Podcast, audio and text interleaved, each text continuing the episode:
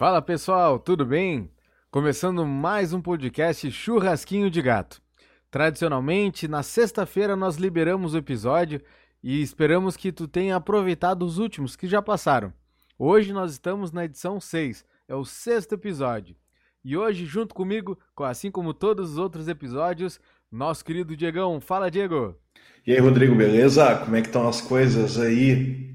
Tudo certinho, tudo certinho. Ah, coisa boa. O último episódio, o episódio número 5, eu tive a honra de escutá-lo durante o retorno de uma viagem. Confesso que eu me diverti bastante. E vamos adiante, né? Vamos trazer os seis aí com aquela alegria de sempre e sem ter o problema de ter gravado meia hora antes, né? É verdade, isso aí, isso aí aconteceu. A gente teve uns probleminhas técnicos, tivemos que regravar, mas que bom que o assunto fluiu, a gente conseguiu passar a mensagem, né? Isso é o que é o que importa. Lembrando sempre que nós temos os canais de comunicação que tu pode te comunicar conosco, né? Que é o uh, no Instagram, o arroba churrasquinho de gato podcast. E o e-mail, tu pode também mandar é, sugestões, dúvidas, né? Tu pode mandar para churrasquinho de gato podcast arroba gmail.com. É muito importante. Você não pode né? reclamar, né? não pode reclamar. a reclamação, ela é um presente, desde que tu continue conosco. Isso aí é muito importante, isso é um assunto muito legal também, a gestão da reclamação. Para mim, toda, toda reclamação é um presente, sinal de que tu continua nos ouvindo, então a gente fica feliz, né, Diego? é verdade, é verdade. A gente está precisando muito de ouvintes, então sempre que puder, recomendo aí para família, para cachorro, para gato, para amigo, para amante, tudo. Não tem problema nenhum. é isso aí. o pessoal nos ouvir. É verdade. E a mensagem que a gente busca trazer é para aquelas pessoas que algumas vezes se sentem sem informação, na dúvida, porque elas querem empreender, elas querem de repente começar o seu negócio próprio, desde pequenininho até um pouco maior mas tem alguma dúvida. E quem sabe a gente não pode te dar uma dica, um macete de repente que te faça refletir e que possa te ajudar, né, para tu ter um, um sucesso na, na, tua, na tua empreitada, na tua empresa, né, e depois poder compartilhar conosco também. Isso aí seria fascinante, seria incrível, tá bem? Até porque o pequeno empreendedor de hoje ele pode ser o grande empresário de amanhã. Então é tudo questão de se organizar e fazer acontecer. Né? Com certeza. É isso que, que a gente acredita realmente. Então, hoje nós trouxemos né, um assunto que é diferente, claro, dos que nós já tratamos, que é sobre os ambulantes. Nós vamos falar um pouquinho sobre o vendedor ambulante, desde aquele que vai até nos lugares, ele vai ali batendo de porta em porta, ou ele vai nos onde tem as pessoas, ou daqueles também que tem um food truck, que escolhem um local para se para se para poder vender as coisas, oferecer os produtos e no final do dia recolhem isso uh, tradicionalmente. Então são duas, uh, bem dizer, são, são duas uh, funções dos ambulantes hoje em dia e a gente vai conversar um pouquinho contigo nessa, nessa oportunidade, nesse episódio. É isso aí, Diegão. É isso aí, para ti que acha que quem bate de porta em porta é só testemunha de Jeová, não é. Vendedor ambulante também bate porta em porta, o cara vende enciclopédia, cara vende aquelas coisas que ninguém quer, mas o cara tem persistência. Então, é, tem que dar um mérito para esse cara aí, porque eu sei bem a dor, às vezes, que é de bater de porta em porta. Quando eu comecei minha empresa, eu estava meio desesperado para vender consultoria e ia batendo de porta em porta de comércios e outras empresas aí. Mas vamos nos ambulantes aí, né? Esses caras precisam aí da, da nossa luz, eles são muito importantes aí para o desenvolvimento da economia, né? É verdade. Né? E quando a gente pensa em ambulante, realmente é aquela função de a pessoa muitas vezes faz o seu preparo na sua casa e vai à luta, né? E vai à luta para vender o seu produto, para trazer o dinheiro para casa, para poder no outro dia ir novamente, né? Comprar os seus materiais, claro, suas matérias-primas e voltar, né? Todos os dias nessa uh, nessa labuta. Não é fácil, né, Diego? Não é uma, é, uma tarefa não. fácil. Uh... E me lembra muito aquele cara que tu comentou num episódio anterior, que era o Rick Chester, né?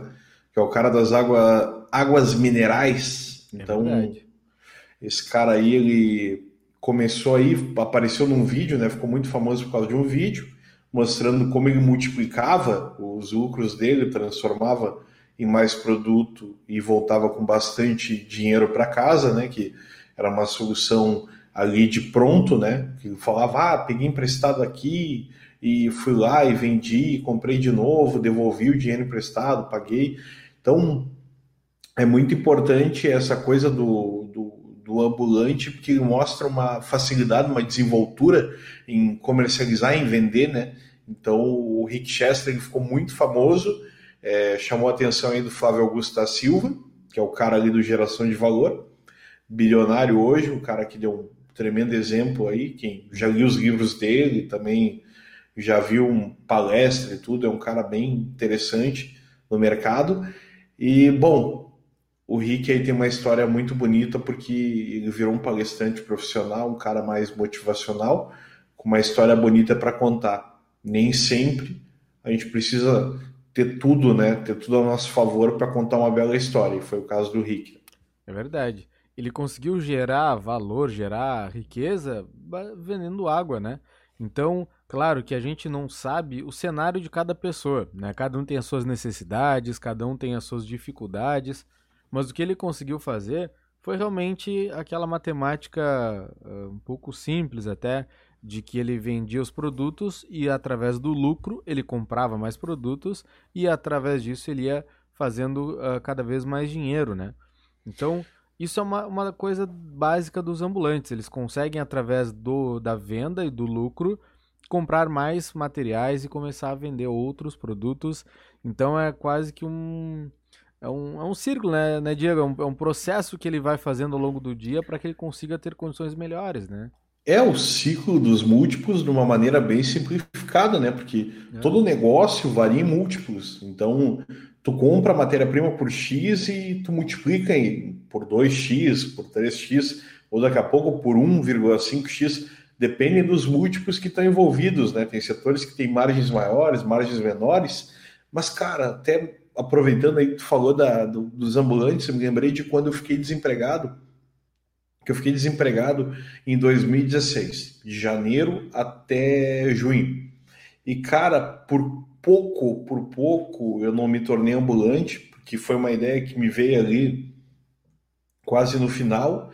É uma pena não ter, não ter ainda naquela época esse tino mais empreendedor, de ver futuro nessas pequenas oportunidades, mas eu queria ter vendido pastel naquela época, cara. Sério, assim, eu eu cheguei a levar uma, uma linha térmica daqui de Rio Grande para Bagé, que eu estava morando em Bagé na época, e o meu plano era realmente era fritar pastel em casa e sair vendendo pelo comércio, tentar empurrar o meu pastel ali para frente para fazer dinheiro e não ficar parado, porque o maior erro que a gente pode cometer, e eu cometi naquela época, é de ficar parado.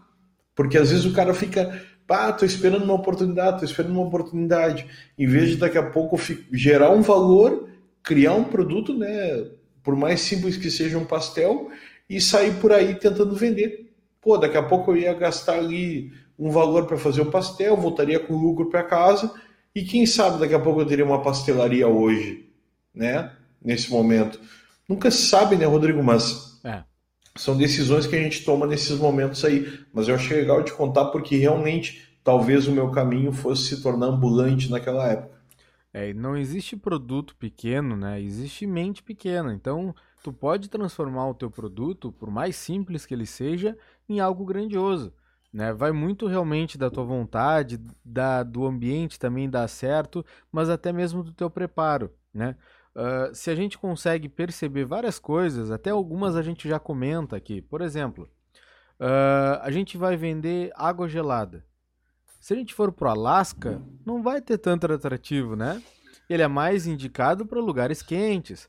Então tu precisa ter um, um pouco de, de sentido nisso se tu quiser fazer esse tipo de venda. Por outro exemplo, uh, pastel. O pastel, por exemplo, ele é um, ele é um, uh, um alimento que ele serve muito bem para um café, por exemplo. Então, se tu pegares o, o pastel e for no horário em torno de 3 a 5 horas da tarde, no comércio, onde tem uma grande movimentação de pessoas, a tendência que tu venda mais É maior, com certeza. Porque tu vai estar tá num horário onde as pessoas podem já estar com fome, tu vai oferecer um produto que elas não precisam sair atrás, elas vão ter na frente delas à disposição. E se tu atendeu bem, se tu foi simpático, elas podem experimentar. E depois que experimentaram, aí é mais fácil indicarem para outras pessoas, tu voltar no outro dia, e aí tu vai criando a tua, uh, o teu network, né? Tu vai criando ali um, um cenário onde as pessoas vão te conhecer e vão uh, e vão querer que tu venha, que tu vá na loja delas, que tu vá lá oferecer os teus produtos. Isso tu pode começar realmente pequeno. Tu pode comprar uma massa de pastel, meio quilo lá de guisado e fazer lá o tempero, enfim. E tu não precisa de muito para isso. Era o meu plano, era o meu plano, simples assim. Ia ser o cara do pastel, que ia lá aparecer com, com, simpatia, né, com gentileza e tentar vender meu produto. Não está errado, né? Eu conheci uh, pessoas aí ao longo da, da minha vida, quando eu era muito pequeno, tinha um cara que ia vender bala de coco lá na loja. Meu pai teve uma loja lá de móveis. O cara ia vender a balinha de coco. Cara, e a balinha ficou famosa e, e a gente sempre comprava do cara. Então, assim, virou o cara da bala de coco. Então, quem, por que, que eu não poderia ser o cara do pastel, assim como tu foi o cara do churrasquinho, tu fez história aí na tua região. Então, eu tenho certeza que isso faz toda a diferença para as pessoas que estão consumindo. Tu te tornar essa pessoa referência no que tu vende. Daqui a pouco tu cria esse networking aí e tu nem precisa mais ir até os lugares, buscar lugares novos para vender, porque tu já cria uma rede que já vai te chamar ou no WhatsApp, ou vai ver tu passando na rua e dizer assim, ô, oh, cara do pastel, vem aqui, me traz um pastel aí, o que, que tu tem hoje? Então... Exatamente. Até porque um grande, uma grande tendência do mercado de ambulantes é a alimentação. Né? Isso aí é, um, é um, uma estatística muito alta, porque as pessoas elas têm fome, elas precisam se alimentar. Então tu já parte de uma uh, de um pré-requisito que as pessoas precisam se alimentar e que elas vão daqui a pouco sentir um cheirinho ou ver uma outra pessoa comendo. Então isso aí pode realmente uh, te render outras pessoas e vão querer te comprar e tudo mais.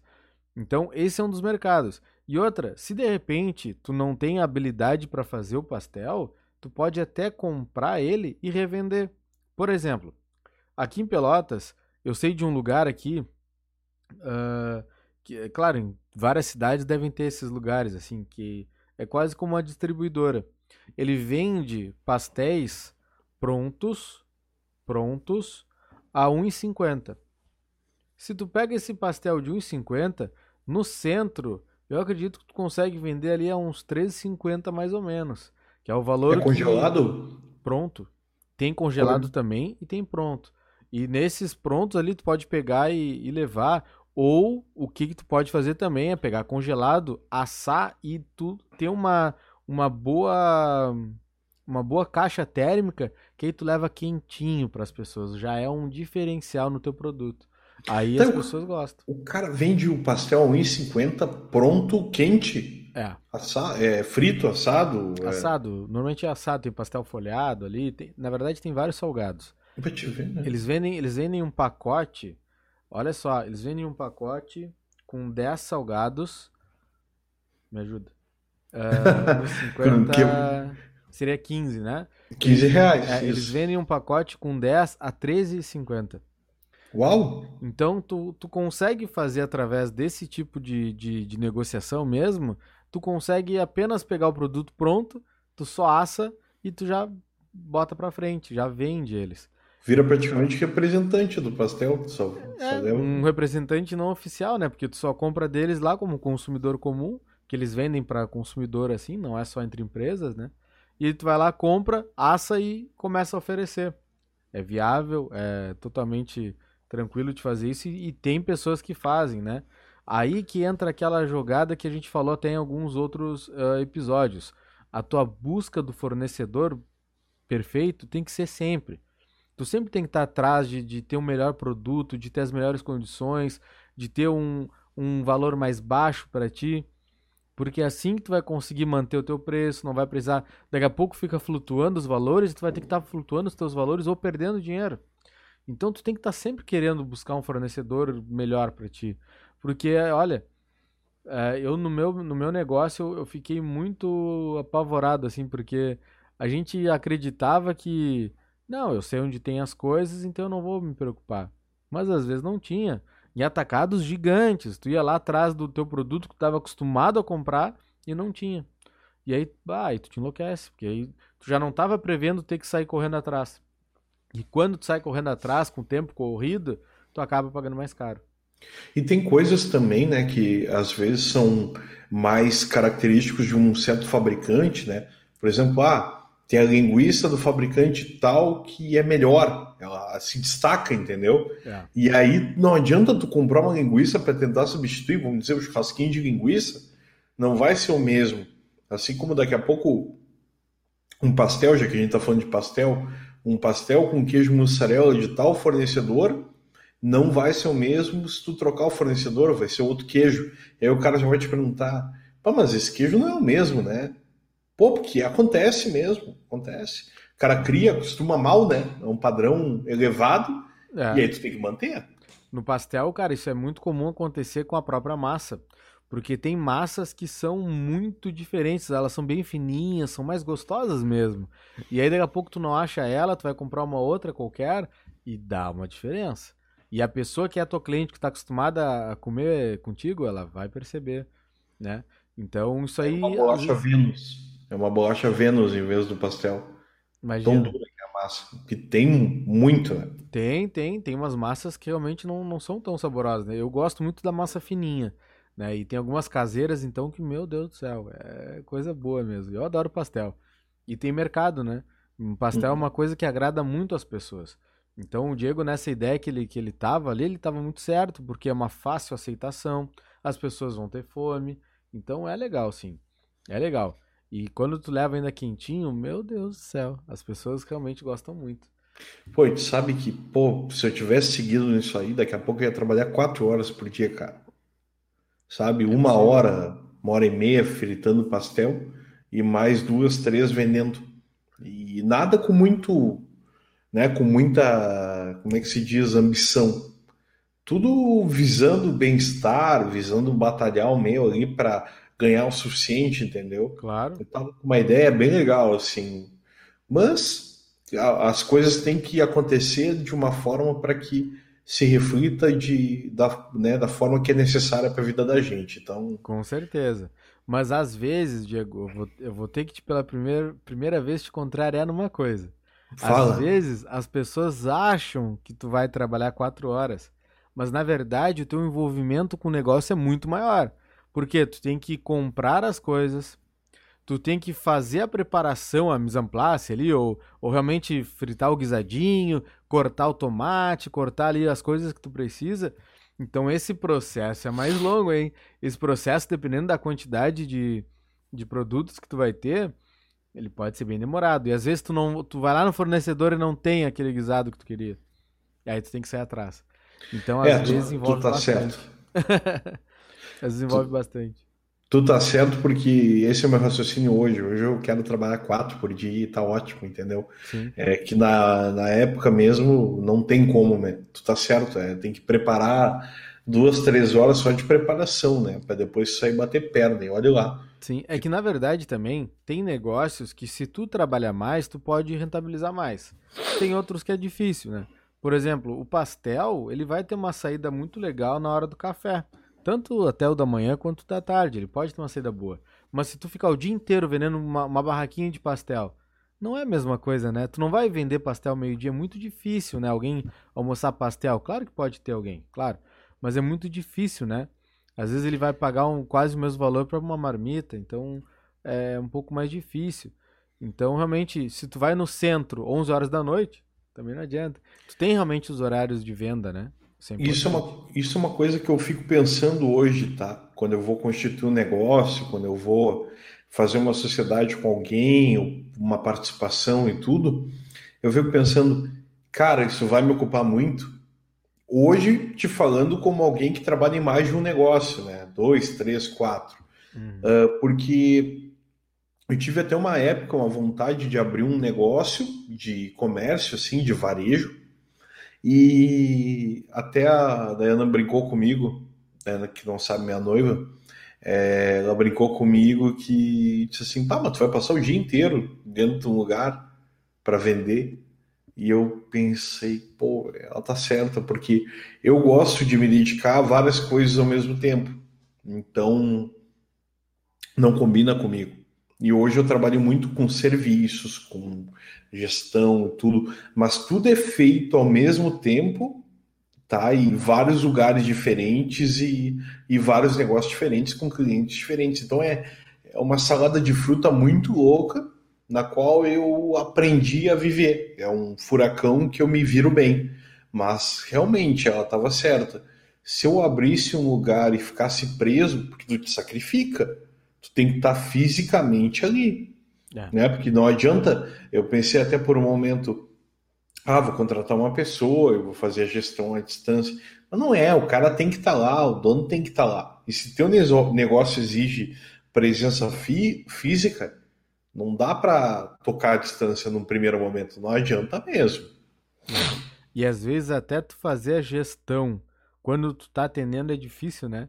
Às vezes tu tá ali à disposição das pessoas que estão chegando, mas tu tem que fazer aquela gestão, tu tem que ligar para o fornecedor, tu tem que enviar nota, tem que fazer alguma coisa com o contador, enfim. Isso aí também é muito Xingar funcionário, ah, essas coisas. Que o cara que é dono de comércio não mete a porrada no funcionário, não xinga ele, não é dono de comércio. É, pior, pior que a gente vê, né, muitas vezes, muita, ah, muitas coisas uh, parecidas com isso. Inclusive Eu já na... fui um lugar que os caras saíram na... brigando, se xingando no meio do lugar. Era meio familiar, assim, sabe? Que isso acontece Sim. muito em negócio familiar, né? É. Pior que é, isso aí, pior que acontece em algumas. Aqui em Pelotas mesmo, né? A gente tem lojas muito tradicionais aqui em Pelotas, que elas são de, de familiares mesmo, e a gente sabe de cada história de, de realmente de, de pega-pau, de agressão, e nossa, é, realmente acontece, né? Uh, mas enfim. Diegão, uh, quando a gente fala então de ambulantes, nós temos esses dois cenários, né? A gente tem essa pessoa que vai atrás, que vai lá, por exemplo, vendendo salgados, que nem a gente conversou, vendendo pastel, que também é um salgado, né? Mas que, que eles vão atrás das pessoas, eles podem ir no comércio, podem ir tudo mais, né? Uh, e tem também aqueles que ficam em lugares fixos, mas que vão, vão durante o, o horário combinado e depois voltam para para sua base, vamos dizer assim, que são os food trucks também, né? E esse é o que eu, eu tenho um pouquinho mais de experiência porque eu fiz essa missão. Eu tinha, eu tinha um trailer que ele era rebocado, ele era um reboque, adaptado, claro, uh, e eu puxava ele uh, por volta de 5 e meia, mais ou menos, da tarde, levava até o meu, uh, meu ponto, lá onde eu vendia meu churrasquinho, e 11 e meia, meia-noite, eu colocava de novo no meu carro e levava para guardar. Então esse também é um outro negócio, né? Uh, das duas formas, a gente precisa dizer que é importante legalizar, tá? a gente não vai. Uh, a gente nunca vai, vai dizer que não devemos seguir as regras do jogo. A gente tem que seguir, tem que legalizar e tudo mais. Sabemos que no início as coisas são um pouco mais difíceis. Então, uh, a gente sabe que isso pode acontecer. Mas a gente sempre vai defender que seja um negócio legal, que seja tudo certinho. Então... O governo está até atrasado com a legalização da maconha, né? Então é muito importante legalizar. É verdade, legalizar é muito importante. Então, nesse caso, é preciso que em cada cidade que tu estejas nos ouvindo, que tu veja com a prefeitura da tua cidade quais são as exigências, porque isso varia, né? Inclusive tem cidades que é muito fácil e tem cidades que é muito difícil essa legalização, para tu poder ter um, um, um, ponto onde tu vai vender o teu produto, né? Onde tu vai colocar, estacionar ali o teu food truck e vai começar uh, a fazer essas vendas. Então, sempre a gente aconselha, né, mais uma vez falando que nem no outro episódio, que se tu vai trabalhar com alimentação é importante tu ter o curso de manipulação de alimentos. Isso vai te dar condições, de acordo com a vigilância sanitária, de poder vender produtos de alimentação, né? então isso é importante. A gente sabe que quem tem food truck uh, tem na sua casa, né, que faz o preparo, que deixa tudo pronto e depois só leva as coisas para o seu ponto. Então na tua casa não é porque ninguém tá vendo que tu não precisa tomar os cuidados, né? Uh, tem que ter esses, esses cursos, são obrigatórios. Inclusive, dependendo da tua cidade, aqui em Pelotas mesmo, tu tem que deixar num quadro isso, tá? Tu deixa num quadro visível às pessoas uh, para que elas vejam que tu tem todos os cuidados necessários. Então isso é, é muito importante, né, Diego? Ou daqui a pouco tu vai, tu encosta teu food truck ali e vai, vai trabalhando na moita ali, né? Até, até alguém te ver. Nunca se sabe, né? Daqui a pouco espera tomar uma chamadinha da prefeitura, vai trabalhando. É, e aí trabalha meio legal, né? Que, que, que, muita gente começa assim também, né? Não busca informação, às vezes não tem informação, então vai trabalhando meio legal. Eu tenho um cara lá em Bagé que eu comia lanche nele, eu tenho certeza que não tinha curso nenhum de manipulação. é, a gente, a gente sabe muitas vezes que tem coisas que, cara, realmente não, não são legalizados, não tomam os cuidados necessários, mas a gente tem que prezar pelo certo, né? Tu imagina se daqui a pouco eles vão lá e te prendem o teu food truck. Eles aprendem. Se tu tem um negócio pequeno, se, se eles te tiram o teu, teu meio de trabalho, tu vai à falência, obviamente. Como é que tu vai ter condições de reerguer de uma coisa dessa? É muito difícil, né? Então, às vezes, não vale muito a pena tu arriscar. Claro que se tu já deu entrada, já tá com tudo correndo solto, aí tu já pode ir até vivenciando isso. Para tu ter essa experiência também. Se tá num local legal, se daqui a pouco nesse local tu vê que não tá tendo muita venda, não é muito. não é um ponto estratégico, Aí tu tem tempo de repensar isso também, né? Uh, mas isso é, isso é fundamental. O Diego fala que eu falo muito essa palavra, né? É fundamental. Mas é realmente, é muito importante que tu entenda o local onde tu vai estacionar o teu food truck. Porque dependendo do negócio que tu tens, vai ser totalmente relacionado com a quantidade de pessoas que vão passar por ali. Pensa comigo, quantos de vocês pegaram o seu carro e foram até um food truck? Poucos, vai. Mas quantos de vocês estavam passando por uma, um espetinho, um doce ali no centro mesmo, tem os doces lá, né? Ou tu tá passando por lugar, tu viu um cheirinho, tu viu uma coisa ali e aí tu foi lá e comprou. Na própria feira de. Na própria feira aqui em Pelotas tem lá um. Ou tinha um rapaz que vendia pastel lá. E eu nunca ia com a intenção de comprar pastel, mas eu via lá o cheirinho, meu Deus, eu quero.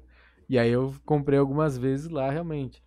Então... Tu te lembra que tinha um, um X aí em Pelotas na, na Osório, que era um X muito maluco, cara. Cara, era assim, ó, era meio que. Pá, devia vir câncer ali no meio. E a gente saía ah. da festa e comia. É, eu não ia falar, mas já que tu falou. eu Meu Deus do céu. Ai, eu vou tomar um processo com câncer. é, já que tu te atirou. Cara, sério, meu, eu não sei, eu não sei de que bicho saiu aquelas, aquelas carnes que usava, cara, porque era um lanche de três pila, né? Quatro, é. eu, cara, era sinistro. Eu vou, eu, vou eu vou colocar uns pizinhos nessa hora aí, Diego, não te preocupa. porque eu lembrei do Mas nome. é. Não, era, era, era tenso demais, era tenso demais. Tem uma lancheria que, que tem realmente bem no centro da cidade que ela fica aberta de madrugada. Então você já imagina um cenário. As pessoas estão bêbadas, não reparam muito. Então é o lanche com uma qualidade muito ruim mesmo. O bah, só de pensar, meu Deus, que coisa bem ruim. E era muito era... barato mesmo. Muito barato. Cara, era tu pegar uma arma e botar na cabeça e tentar o roleta russa. Tu sabia que ia dar problema, entendeu? Não, eu mesmo já fiquei doente uma vez que eu comi lá. É... Não, é salmonela, não, pele da salmonela. Aquilo ali é certo. Se tu quer fazer uma dieta, tu vai lá, porque olha, tu perde. Fica três dias. Fica três dias. Bah, cara, sabe que eu não tava lembrando o nome? E aí veio aflorando, veio aflorando. Ah. E eu larguei aqui ainda no podcast. Eles dizem, tomara que não ouça, né, o podcast. Porque... É, mas por precaução nós vamos, vamos bloquear esse, esse Mas não, não, tinha o um aviso da... Não teve o curso ali da, da Anvisa, né? Não, não, não rolou ali. Não deve ter, não deve. Não deve. Uh, a, gente, a gente percebe, né? E até uma coisa que eu acho muito interessante e que eu tinha muito cuidado com isso, e eu não sei se tu já reparou também. Já aconteceu de tu ir num vendedor ambulante que não tem como ele lavar as mãos. Ou seja, na estrutura que ele tem, não tem uma, nada que ele lave as mãos. Cara, é complicado tu comer num lugar assim realmente, né? Claro, se ele faz preparo, né? Não se ele vende coisa pronta, mas. Mas, por exemplo, o próprio churrasquinho. Lá no trailer eu tinha uma, um dispositivo, um reservatório de água que tinha 15 litros. Então, antes de eu colocava, enchia ele e ia trabalhar. E dava tranquilo pra noite. Mas se eu sujei a minha mão, eu vou ali na pia com, com detergente, ali tudo, lava a minha mão e deu. Agora imagina nos locais que não tem como fazer isso. É, Cara, eu... é complicado, né? É, e o, e o, ah, e o velho que eu comia lá em Bagé, o, o lanche, o velho às vezes espirrava assim, sabe? E seguia a vida normal, assim. Às vezes ele tava meio gripado e seguia preparando. Eu digo assim, cara, eu não, a gente não presta atenção em algum momento da vida da gente. Hoje, se eu vejo isso, eu, eu repenso assim, sabe? Eu, talvez até cancele o lanche, sei lá. Mas, cara, é coisa que o cara não nota, assim, a gente é muito guri, é muito novo e não, não presta atenção no, porque a gente acha que é imortal, né? O problema do guri, do adolescente, é que o cara acha que é imortal. O cara faz um não. monte de besteira e não tá nem aí. Então. Mas não vamos muito longe, Diego. Tinha um lugar muito tradicional em Pelotas que a gente ia comer quase que três vezes na semana lanche. E o chapista, uma hora ou outra, tava lá fumando e voltava. E... é, um gostinho de suor, mas tudo bem. Mas é, Cara, realmente. E depois que ele saiu, nunca mais o lanche ficou mesmo. Não tem o gosto da, do suor dele, né? Aí é diferente. ah, eu, eu não quero nem saber. Eu não quero nem saber. Eu quero, eu tô, eu tô pelo processo. Eu tô. Mas é isso aí. Então, o que a gente consegue deixar muito assim de moral da história é pra gente realmente entender se a gente tem essa vontade, claro, que quando a gente fala em food truck, a gente fala de um investimento maior. Nem todo mundo consegue dar esse passo, né? Porque uh, existe food truck, uh, quando é reboque, tu consegue ali por uns 8, 10 mil, 12 mil, mais ou menos. Mas quando tu fala já de um caminhãozinho, tu já parte para 50, 70 mil reais. E tirando estruturas aí de mais de 100 mil reais que são caminhões preparados com lancheria e tudo mais. Ah, já é bem Nutella, né? Já é um food truck Nutella. É, tem, tem, tem estruturas que ele, que ele se adequa bem, né? Por exemplo, uma lancheria mesmo. Uh, também, isso eu posso falar. A gente tem o próprio Círculos aqui em Pelotas. Dentro da, da, do preparo dos alimentos ali, às vezes tinha 10, 15 mulheres lá dentro, te lembra? Uhum. Então eram muitas pessoas. Aí tu precisa realmente de um caminhão maior, com com freezer para guardar os alimentos. Tudo. Então realmente Parece comporta um, um caminhãozinho, né? Uma coisa maior. Tem estruturas que é, é uma, duas pessoas, aí não, aí não, não precisaria ser tão grande. Né? Os círculos pareciam um convento, né? Porque tinha um monte de mulher de branco lá. Era um padrão, né? Era, um era muito padrão. E isso herdado ali, eu não sei se era cultura ou não, mas o, o cara era irmão do. Era filho do dono da padaria Círculo Operário, né, o irmão do dono, então é, ele tinha uma cultura boa que já vinha daquela padaria, né? Já tinha uma, um cuidado aí com, com a preparação de alimentos e tudo. É. Isso nunca se pôde reclamar, mas não chegava aos pés do, do, né, do nosso querido, nossa querida lancheria lá, que não tinha todos esses bons hábitos, mas servia o lanche mais gorduroso e gostoso que tinha, né? É, a gente tem exemplos de lugares que tem um cuidado que salta os olhos, né? Que tu vê realmente ah, essa, a gente, isso não tem problema a gente falar que, né, que é os círculos. Os círculos tinham um cuidado muito grande com higiene. Tu via sempre as, as mulheres, todas as mulheres com, má, com máscara, com toquinha, sempre com branco impecável, né? E, se, e, tinha também uma aqui uh, de Pelotas também, que nós tivemos poucas oportunidades, mas a gente foi, se não me engano, salvo engano, que era o da, da Lanches também, né? Uma coisa assim, ó, totalmente branquinha, as pessoas, tudo, a cozinha brilhando, tu consegue ver isso aí, te salta os olhos mesmo, né? Do cuidado e do capricho. Então esses bons exemplos realmente devem ser seguidos, né? Se tu tá te espelhando, tu quer fazer um negócio e tu vê que tem uma pessoa lá, um concorrente mesmo, bah, que tem um capricho muito grande, então aquilo ali é obrigação para ti. Tu não pode ter menos do que aquele capricho, né? E não tá falando de dinheiro, tá falando de capricho. Claro. Tu me lembrou até um cara que tinha fantasia com mulheres que vestiam branco, né? Tem um amigo meu que era assim. Tem, Mas conhece, né? Mas assim, o, eu acho que a, o fato do, de tu trabalhar, tu atender bem, tu, tu trazer tudo isso, mais uma boa preparação de alimento faz todo, toda a diferença. Mas quando tu falou em ambulante, cara, não sei por que me veio o camelô na cabeça, tá ligado? Também. Quando tu falou de preparar o tema, ah, vamos falar de ambulante, não sei o que e tal. Ele disse assim, pô, me lembrou o camelô, e o camelô é um, é um caso engraçado, porque é, em Pelotas era muito engraçado, porque o camelô ficava na frente da Receita Federal, e era tudo com imposto sonegado, né? Era tudo é, pirata, os caras iam no Paraguai, traziam os negócios escondidos no ônibus. Era uma maracutaia violenta, né? E, é. e, a atividade era permitida ali. Era ambulante e com mercadoria sem declarar imposto que estava ali ganhando dele, né? Então, eu não sei até onde o camelô ele, ele consegue uma margem para se tornar, porque o, tinham bancas ali no, no, no SEI, ali, eu chamo de SEI, que é o Centro do Empresário, não lembro direito, né, mas assim, tinham caras ali que criavam bancas e as bancas iam ficando maiores e daqui a pouco o cara já tinha três, quatro bancas junto. Então havia uma possibilidade de crescer bastante sendo camelô. Porque é aquilo, se tu trabalha direito, se tu tem uma visão boa, sabe, cuidado de desenvolver o negócio, tu, tu cresce um monte. E ali no camelô tinham bancas que cresciam pra caramba, né? E, e na verdade é proibido, né? É. é. proibido. Pela, pelo, pela, pelo regimento do camelô, ele é para ser. O, cada box é para ser de uma pessoa. Então eu tenho o direito de, de, de, ser camelô. Então eu tenho direito a um box. Só que o que acontecia ali. Uh, era uma. Uma picaretagem. Já que tu disse, mas, é, mas era realmente pessoas que têm várias, várias bancas com nomes diferentes, mas que são a maioria do mesmo dono ali.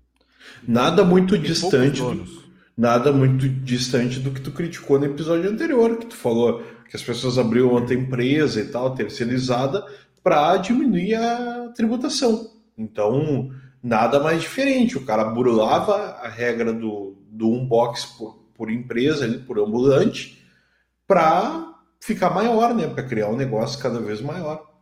É. Daí isso é muita máfia, né? Daí isso é muito isso é muito crime organizado nesse sentido aí, né? Porque máfia de táxi, máfia disso, máfia daquilo. Na verdade, tudo. nessas lojas de celular mesmo que tem lá, que a maioria são do mesmo dono, em algumas batidas eles retiraram muitos, muitos celulares roubados, né?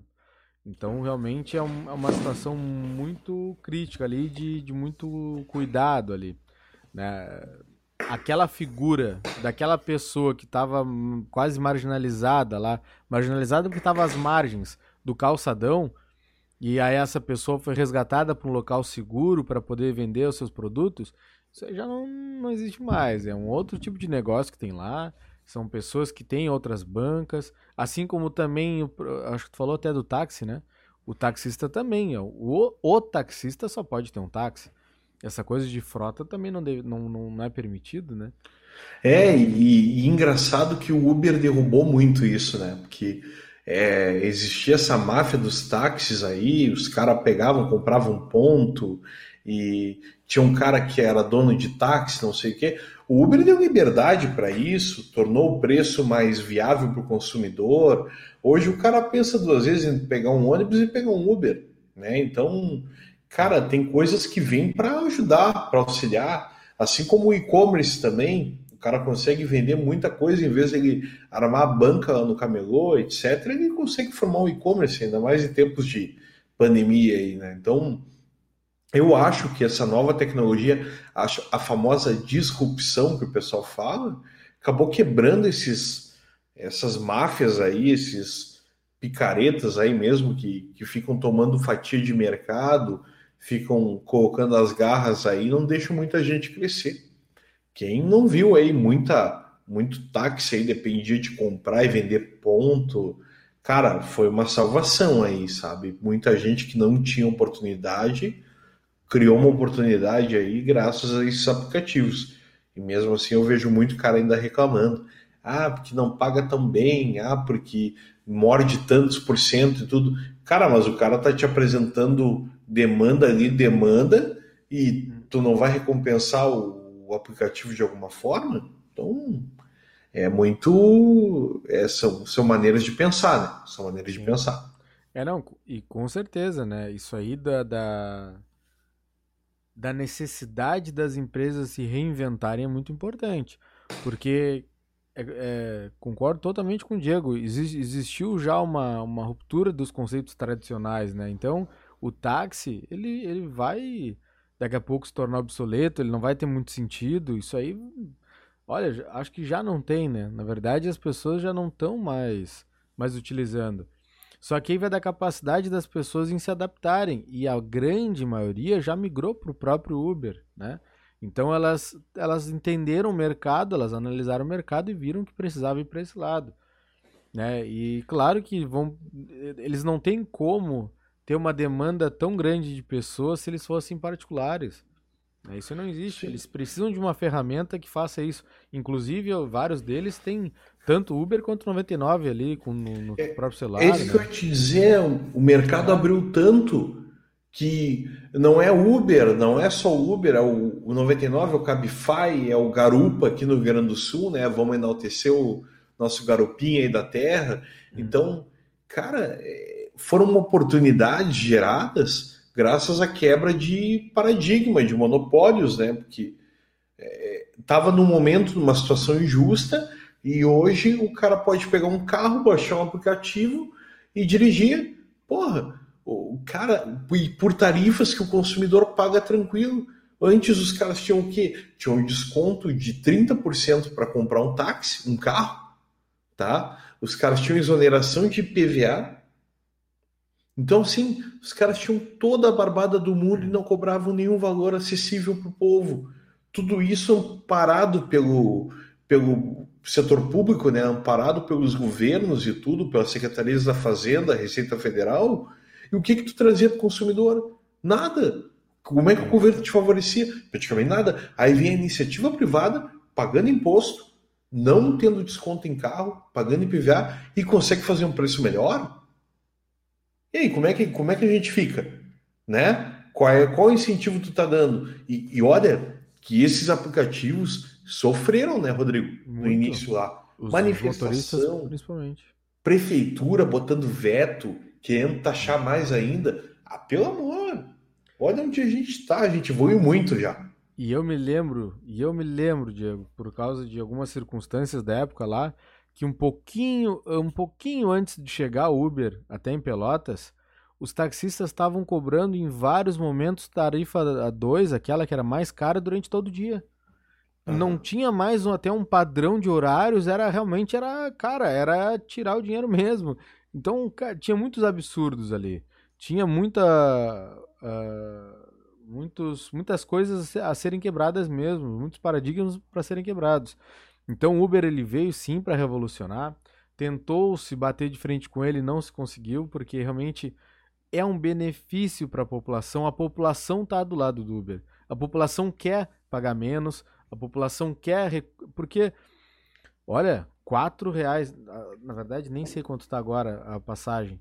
Uh, mas é a passagem ela tá tão cara que ela tá quase o valor do Uber muitas vezes. Eu às vezes para ir para um, um lugar tem ali ó, o Uber normal e tem Uber Promo agora ainda, que fica até mais barato. Às vezes 6, 7 reais tu vai num lugar que tu ia pagar um ônibus ali tranquilamente. E o ônibus tem que ficar esperando dependendo do lugar, 20, 40 minutos. Na minha região aqui da minha casa é 40 minutos, às vezes, de ônibus em ônibus. Então imagina. Agora até a pandemia derrubou, mas tinha o Uber juntos também, né? Que ele fazia com que tu dividisse o valor da corrida com outra pessoa. Então tu pagava menos ainda e aí era totalmente competitivo com ônibus. E aí muita empresa de ônibus entrou contra o Uber juntos para não deixar eles atuarem. Então, cara, é o que eu te falo, quanto mais liberdade, mais acesso, mais facilidade para o povo ter acesso às coisas. Porque hoje em dia, essa coisa de ter motorista particular, vamos colocar, que é o que o táxi era até então, foi liberado para o pobre, graças à liberdade econômica. Então, a gente tem que fazer votos aqui dentro desse programa, como é um programa que defende empreendedorismo, defende quem está batalhando tudo, tem que defender liberdade econômica também. Porque é, vamos dizer que é, acabasse esse monopólio da própria Petrobras, tá, que é uma empresa pública aí que gerencia é, toda a questão de combustíveis dentro do país, se a gente libertasse também, impusesse liberdade econômica, teria combustível mais barato também. E essa queda no preço dos combustíveis baixaria a passagem do ônibus, baixaria talvez a tarifa do é, aplicativo, do motorista de aplicativo, e por aí vai, gente. Então, essa questão está ligada diretamente à liberdade econômica e à facilidade para todo mundo. Até a redução de impostos em todos os escalões, em todos os serviços, é, comércios, facilitaria muito também. Hoje tem muita tributação e muita coisa. Tu é um cara que gosta muito da parte eletrônica, né, Rodrigo?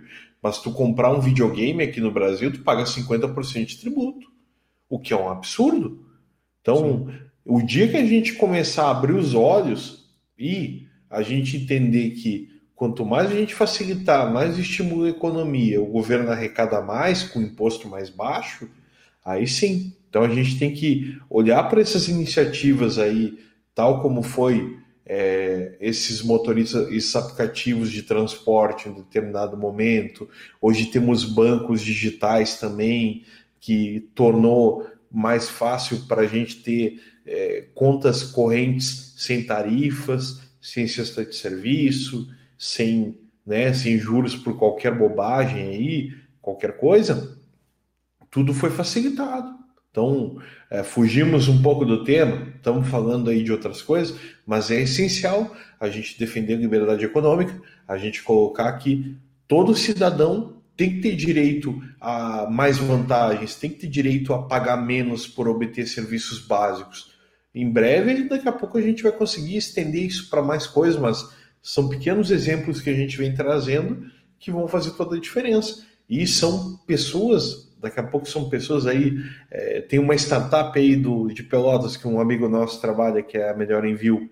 Os caras trabalham aí com intermediação de frete e os caras sofreram um embargo enorme dos Correios quando começaram a trabalhar, porque os Correios achavam um absurdo eles pegarem o percentual do contrato que eles tinham por muito volume que geravam para os Correios e dividiram isso entre eles e o consumidor entre a pessoa que contratava eles para intermediar esse frete. Os Correios acharam absurdo. Ah, pera um pouquinho, por que é absurdo? Se tu está trazendo volume de negócio para os Correios, está trazendo faturamento, e tu está abrindo mão do teu lucro, do contratual, para facilitar para o teu consumidor, o que, que tem de ruim nisso? É uma maneira de ver o negócio, de intermediar o negócio de uma forma diferente. Mas é, é isso que eu te digo dependendo de quem está lá, sentadão, acomodado, quem já está dominando o mercado até um certo momento, isso incomoda. Então, todo entrante, né, a gente falando aí de um pouco de administração, todo entrante incomoda, ou porque ele baixa as margens, ou porque ele faz uma. Uh, um, cria um critério em cima do volume, por aí vai. Então. E, e, e, só aproveitando o gancho que tu falou também sobre liberdade, é incrível como se tu quisesse ter um táxi antes, não era fácil. Tu tinha que comprar a placa, tinha que fazer, tu tinha que esperar na fila até, não tinha disponibilidade para muitas pessoas, tiveram que esperar, enfim. Era um processo muito difícil. E hoje em dia, se tu tem um carro que atende os requisitos do Uber, tu vai lá e diz que tu quer, eles verificam lá e tudo mais, e tu pode trabalhar. Então, isso até essa desburocratização ajuda para que as pessoas tenham a liberdade de serem o que elas querem. Olha, eu quero trabalhar com Uber. Tá, então vai lá, vai lá e trabalha, vai firme. Então essa essa liberdade é muito importante. E em alguns casos realmente não se tinha isso. E aí a gente volta um pouco no assunto dos ambulantes. É, infelizmente, em alguns lugares, isso varia de cidade para cidade, tá? Mas em alguns lugares é muito difícil conseguir essas liberações. Né? Existe, existem pessoas que elas tentam, tentam, tentam e não conseguem. Né? E infelizmente isso é uma isso é uma, uma coisa que, que chateia um pouco, mas que não dá para desanimar, né? Realmente. Eu, eu até compartilhei com vocês já, eu tentei de vários, vários momentos, eu atendia todos os requisitos que eles pediam, me certifiquei disso primeiro, e eu não consegui.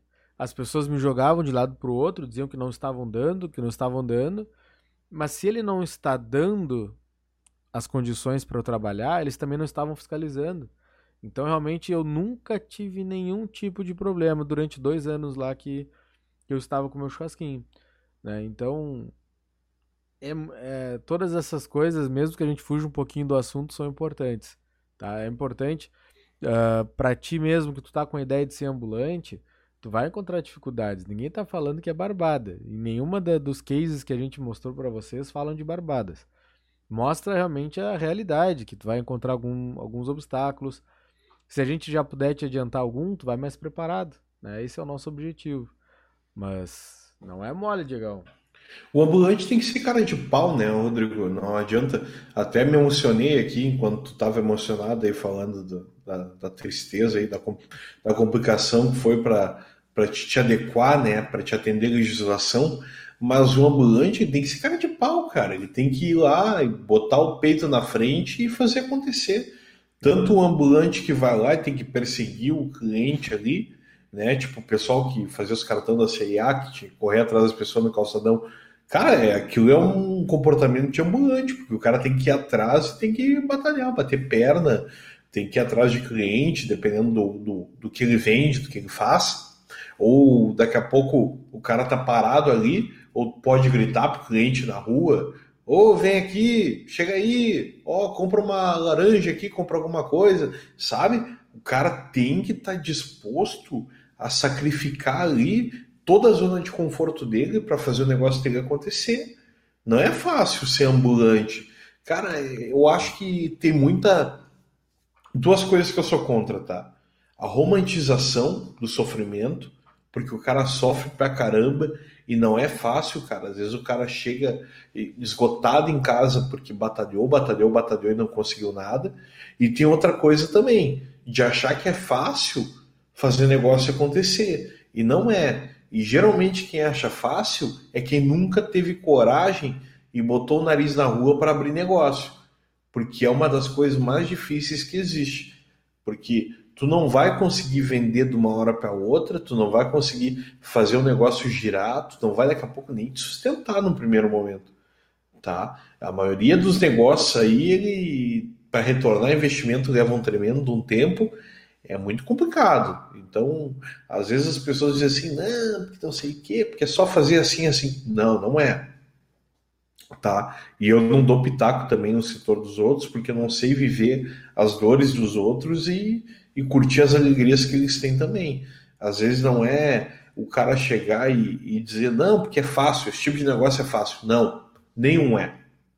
Todos têm pormenores, é, eu daqui a pouco dependo de uma coisa, o cara daqui a pouco depende de mão de obra, depende de outras questões. Então, tudo é, tudo tem suas vantagens e tem suas desvantagens e ao mesmo tempo tem suas zonas de perigo, de, de zonas de dificuldade.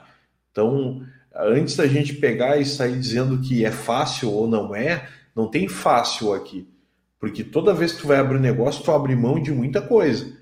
Às vezes tu abre mão de um trabalho que tu já estava bem, estava tranquilo, tu abre mão de, uma, de um dinheiro que tu poderia manter o sustento da tua família, tu pega e vai lá e investe no negócio.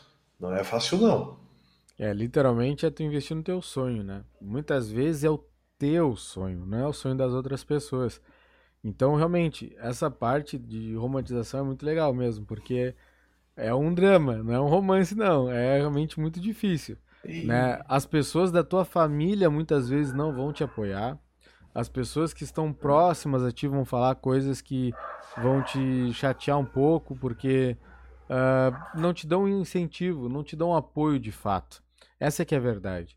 As pessoas, mesmo que às vezes teu pai, a tua mãe podem te falar palavras muito duras, né?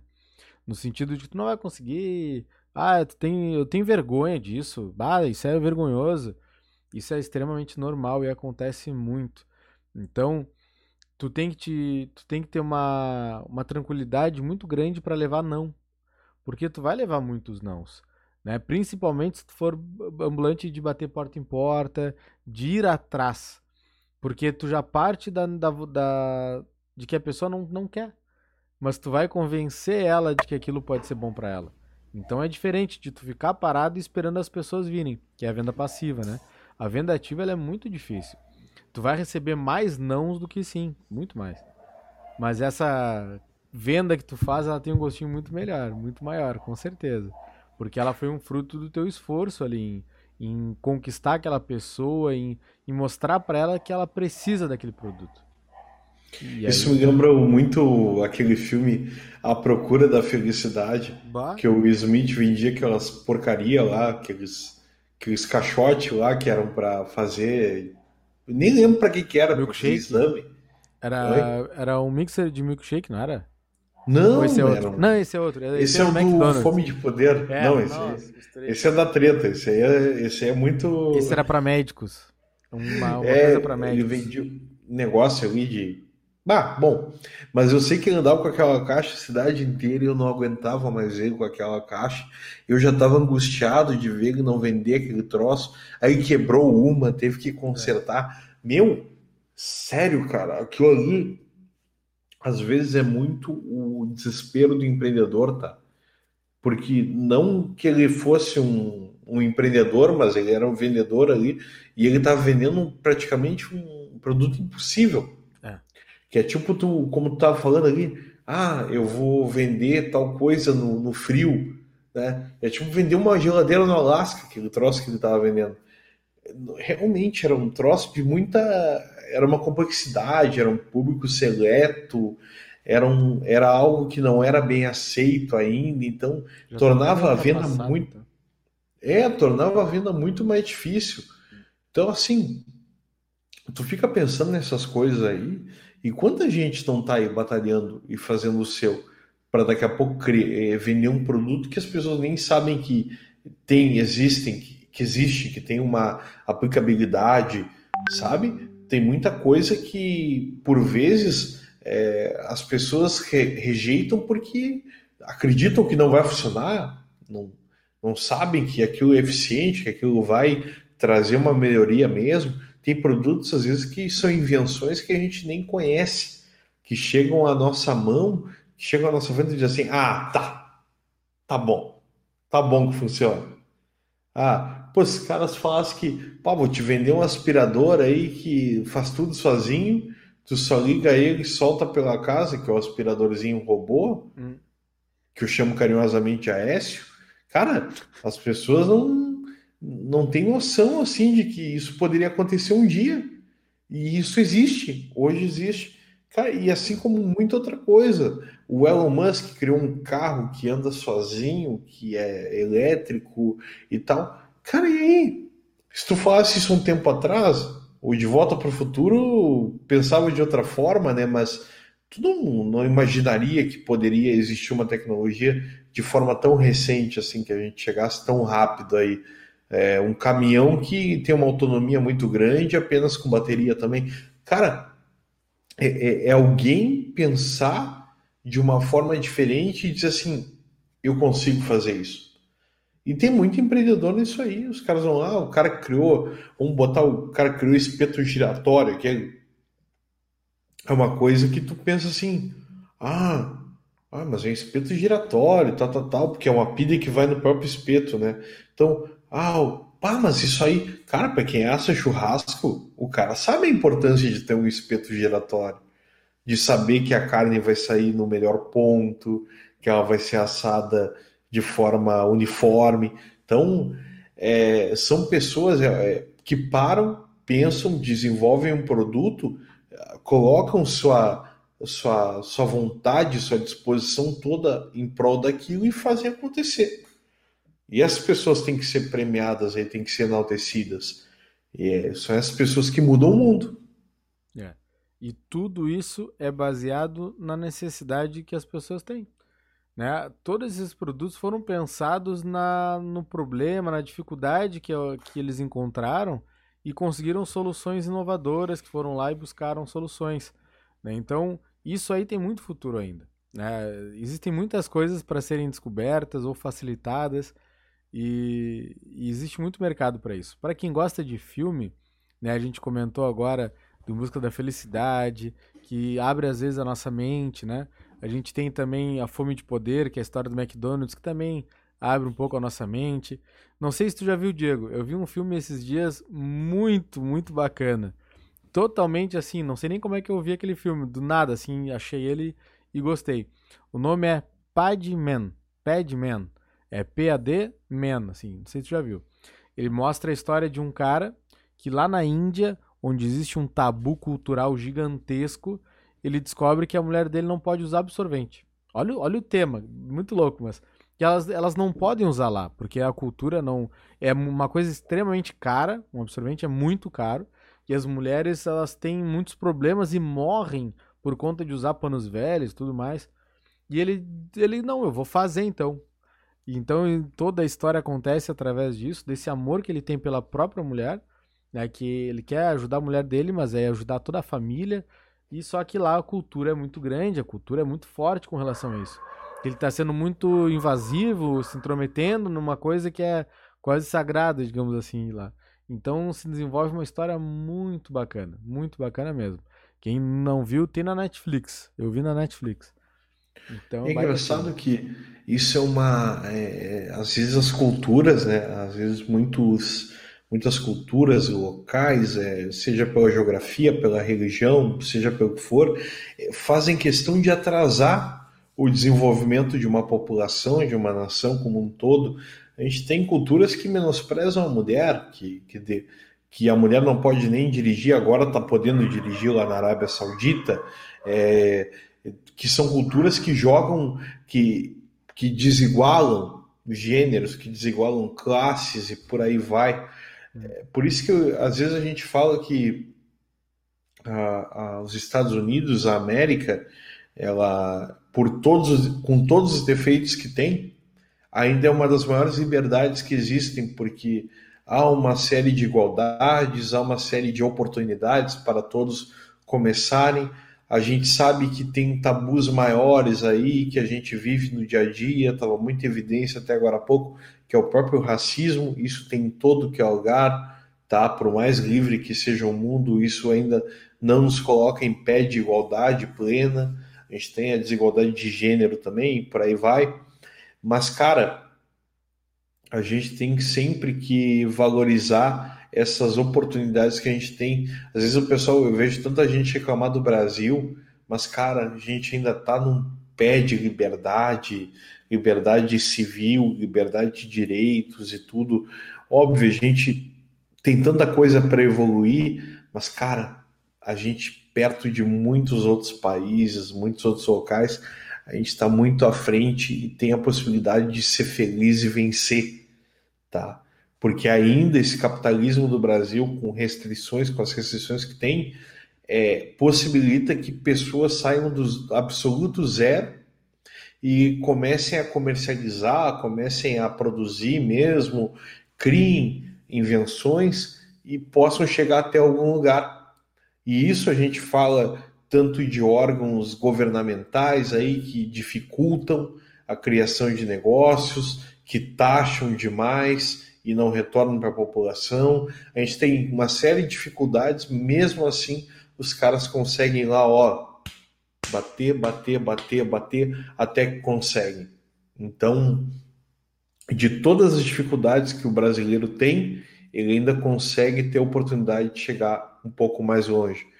Lembrando, é muito difícil, é muito complicado, tem que lutar muito. Essa palavra que está muito na moda, chamada resiliência, cara, brasileiro tem que ter demais. Porque a gente não tem auxílio nenhum praticamente então, quem vence aqui, óbvio, tirando quem passa a perna, quem rouba, quem faz um monte de besteira aí que prejudica os outros, quem chegar lá sem a, usar desses subterfúgios aí, com certeza é digno de parabéns, né? Verdade. O cenário não é o melhor, né? Ele não é amigável para o empreendedor. A sociedade muitas vezes não é amigável para o empreendedor. Mas ele, na busca do sonho, de realizar as coisas que ele tanto sonhou, ele consegue fazer coisas muito grandes, realmente. E nem, nem sempre muito grande quer dizer legal. Às vezes um negócio pequeno, local, pode também ajudar muito a comunidade ali que tu, que tu tá, né? As pessoas têm necessidades de ter negócios próximos, de terem negócios para, como diz até muito agora na pandemia, né? Para comprar do pequeno, né? A gente precisa dar força para o pequeno, para ele se reerguer agora nessas dificuldades que tiveram. E a gente precisa realmente apoiar um ao outro aí. E, cara, não dá para baixar a cabeça, não. Não dá porque a gente tem, uh, tem muita coisa para descobrir ainda, tem muito negócio para abrir. E errando a gente aprende também. Então tudo isso faz parte. Diegão. Que bom que a gente tem a oportunidade de sempre recomeçar, né? Porque eu vou te dizer, é, uma das coisas que mais fez diferença na minha vida foi a oportunidade de recomeçar, tá? Eu tive uma criação na qual é, até estava conversando com a minha irmã na semana passada. É, a nossa mãe nos criou para que a gente tivesse a liberdade de escolher o que a gente ia fazer, de escolher é, como viver a nossa vida. É, ela sempre falou que nos criou para o mundo, né? Então é, a gente sempre teve essa visão de que é, tudo era possível e que a gente poderia fazer acontecer. Então essa forma como que a gente enxerga o mundo faz com que a gente consiga os nossos resultados, que a gente não desista, que a gente siga acreditando sempre no futuro melhor, que faz parte de toda a mente dos empreendedores. Porque se o empreendedor não acreditar que vai ter um futuro melhor amanhã, ele larga tudo e começa outra coisa e, e abre mão do sonho dele por muitas vezes. Então, com todas as dificuldades que a gente teve agora em 2020, a gente fala isso hoje, 8 de dezembro, né? E a gente já passou por diversas coisas, a gente já perdeu muita gente, tá? Embora não tenha pessoas próximas, muito próximas da gente, a gente sabe que muitas pessoas sofreram com essa dor e também tiveram que lidar com muitas dificuldades, com perda do trabalho, do emprego, com fechamento do negócio, restrição de atividade. Eu vou te falar uma coisa: a gente está passando por duas últimas semanas aí que o governo do estado fez o possível para restringir as atividades. É, os números aumentaram? Aumentaram. Mas o que, que se fez durante as eleições? Por que, que as eleições tiveram toda a liberdade de ter corpo a corpo, de ter bandeiraço, de não ter máscara? Cadê? Cadê a restrição naquela época? Não teve. Então, por que, que é tão fácil tu coibir o empresário, quem está lutando ali, quem está tentando sustentar uma família, famílias de colaboradores que estão ali dependendo daquele negócio. Por que para um é mais fácil e para o outro não é? Por que, que 2020 vai ser marcado como um ano tão complicado? A gente sabe, a gente teve que parar, a gente parou de forma radical em março, abril, maio, para a gente aprender a lidar com o vírus. A gente criou protocolo, a gente restringiu o número de pessoas dentro de comércios. Né? Muitas coisas foram feitas com o foco de preservar a saúde. E agora que a gente sabe preservar a saúde, por que, que a gente está querendo matar os negócios? Por que, que a gente está querendo matar a economia? O problema é o indivíduo que está saindo sem máscara, que não está tomando cuidado, que não está se higienizando para não passar o vírus adiante. Esse é o problema, é o indivíduo. Por que, que o comércio, por que, que o restaurante, por que, que é, né, outros ramos aí, o comércio em geral, que está mais sofrendo, a indústria não está sofrendo tanto, a prestação de serviço não está sofrendo tanto como o comércio está sofrendo. Por que, que esses caras estão sendo penalizados? Por que, que até então os protocolos deixaram de valer por muito tempo? Então, assim, eu sei que o programa está acabando, mas é bom a gente colocar essas reflexões aí na cabeça do nosso ouvinte, da pessoa que está ouvindo, está nos assistindo aí, tá? Eu fico muito feliz de ter gente que chegou até aqui, né? A gente já está aí com mais de uma hora de programa, mas eu fico muito feliz de quem chegou até aqui está podendo contemplar essa reflexão. Eu quero que tu reflita, porque a gente não está sendo cretino e dizendo assim, a gente não está prestando atenção na saúde. Não. A gente já teve tempo de entender como é que o vírus funciona, de preparar, de ver que os protocolos funcionaram e de que a gente pode tomar atitudes diferentes daqui para frente. E que não é só pegar e fechar todo mundo e azar. Porque, cara, tem muita gente presa nessa corrente. E se essa corrente se quebrar, são famílias, é uma economia que vai se perder, são municípios que dependem diretamente do comércio, como é o caso de Pelotas, tá? que é muito dependente do comércio.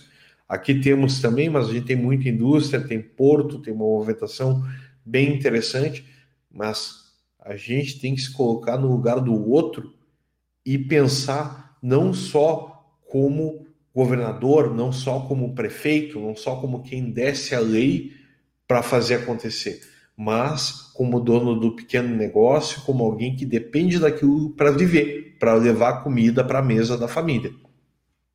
Então é só isso que eu queria deixar aí. Show de bola. É, eu, eu, na minha singela opinião, eu acho que realmente o mais fácil agora não era restringir, não era fechar, era deixar tudo aberto, com horários amplos ainda, porque o problema é a sensação de escassez que as pessoas ficam. E elas acabam se aglomerando. Tu vai em supermercado, mesmo, dependendo do horário, se eles vão fechar mais cedo, tem aglomeração. Né? Então, no ônibus, ah, o ônibus reduziu os horários. Aí quando vai, vai entrar no ônibus, tem aglomeração. Então, a sensação de escassez, a, a, pouca demanda faz com que as pessoas se concentrem nesses lugares. Então deixa tudo aberto, deixa tudo porque as pessoas vão ter mais espaços livres, vão poder ter menos aglomeração e aí é mais fácil também, né? De tu conseguir uh, diminuir esse contágio. É difícil tu, tu uh, conseguir saber de onde que vai vir o vírus. Não tem como a gente saber. Mas se a gente conseguir deixar as pessoas mais lugares arejados, menos aglomeradas, a tendência é que realmente consigam ter um resultado melhor né, com relação ao Covid. Tanto é que a partir de hoje, não de ontem, já não tem mais leito em Pelotas. E aí, se ficar doente e precisar de leito, vai ser transferido, mas dependendo das outras cidades também não tem.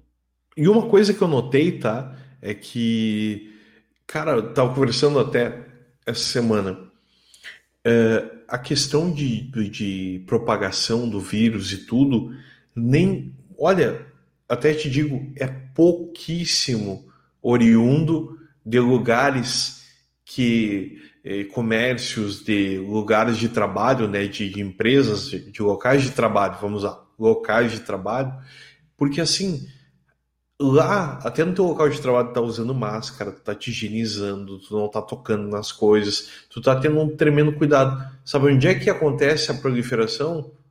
No contato de, no, no contato de família, nas reuniões de família, tu vai lá, visita teu parente, tu não usa nada, tu tira máscara, daqui a pouco alguém foi lá e se contaminou por algum motivo, e nisso aí ele é transmitido com maior eficiência.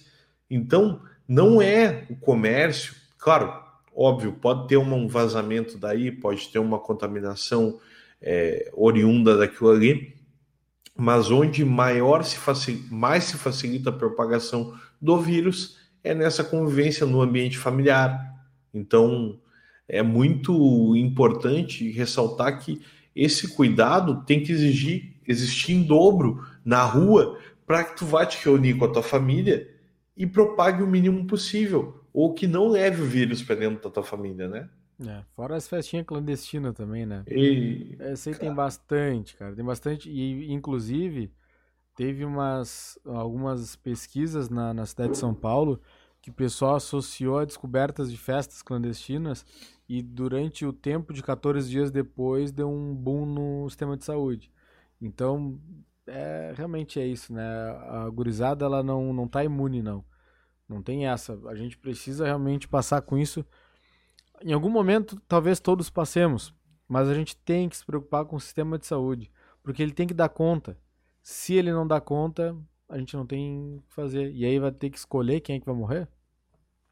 E para um sistema público, o SUS está de parabéns, viu? Porque é a gente tem que agradecer pelo sistema que tem. Não é todo país que tem um sistema como o SUS. E, cara, com todos os efeitos do Brasil, a saúde pública, por mais que deixe a desejar, ela é boa. Ela é muito boa para ser gratuita, né? Sim. Mas, meu querido, chegamos a mais um final. Final do episódio número 6 do podcast Churrasquinho de Gato. Uh, Diegão, muito obrigado. Uma... Eu quero ver como é que eu vou descrever esse episódio aí, porque eu dou nome para os títulos e tudo, então a gente falou de muita, muita, muita coisa. Falamos de bastante coisa, né? Tomara que tenha sido proveitoso para quem está nos ouvindo, que possa ter aproveitado alguma sacada, alguma ideia, né? Ou para ver também a tua opinião. Por favor, manda ali um direct no Instagram, arroba churrasquinho de gato podcast, ou no e-mail eh, churrasquinho de gato podcast, arroba gmail.com a tua contribuição ela é muito importante para nós. Ela é Nos dá esse presente de Natal, né, Rodrigo? Com certeza. Participa. Eu quero fazer o seguinte. Eu tomara que tu esteja ouvindo até aqui, um, que já tem uma hora e vinte de programa quase, Rodrigo. É. E, e tomara que esteja ouvindo até aqui e que tu entre em contato com a gente, que a gente vai ler tua opinião no próximo programa, com certeza. Isso aí. Isso aí. Então eu espero que tenham gostado.